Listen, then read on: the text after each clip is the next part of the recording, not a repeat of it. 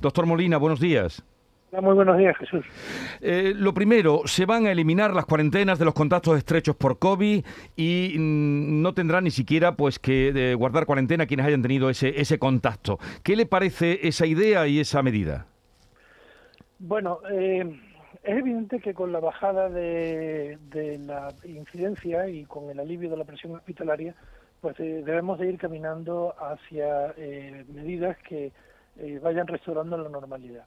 De todas formas, en mi opinión, en este momento este tipo de medidas son algo precipitadas. Tenemos todavía una cifra que, si bien está bajando, sigue siendo muy alta y acometer este tipo de medidas en este momento me parece eh, me parece precipitado. Tendríamos que eh, darnos algunas semanas más eh, para comenzar una desescalada y, y en cualquier caso cuando viéramos una incidencia sustancialmente menor, que debería de ser en cualquier caso por debajo de los 50 casos por 100.000 y evidentemente acaban de dar la cifra y es muy superior a esa cifra. Sí. Y para los contagiados, incluso hay eh, quien pide que se reduzca también la cuarentena.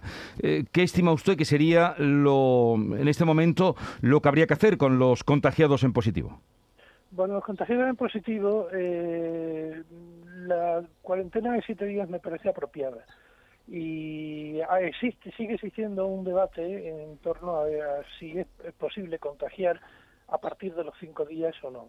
La mayoría de los contagiados que eh, están haciéndose test diagnósticos eh, para volver a la normalidad están negativizándose a partir de los 7-8 días y por lo tanto ese margen de tres días en los que uno sigue siendo positivo en la mayoría de los casos, a veces más, me parece que es eh, prudente eh, mantenerlo. De momento, cuando mientras tengamos una tasa eh, tan alta como la que tenemos ahora, es que venimos de una tasa disparatada y pensamos que lo que tenemos ahora pues es muy bajo. No, no es muy bajo, es un, es un riesgo eh, muy alto, ¿no? Y, simplemente no nos, no nos debe de eh, engañar eh, el descenso de la cifra con, con, la realidad de las cifras, ¿no?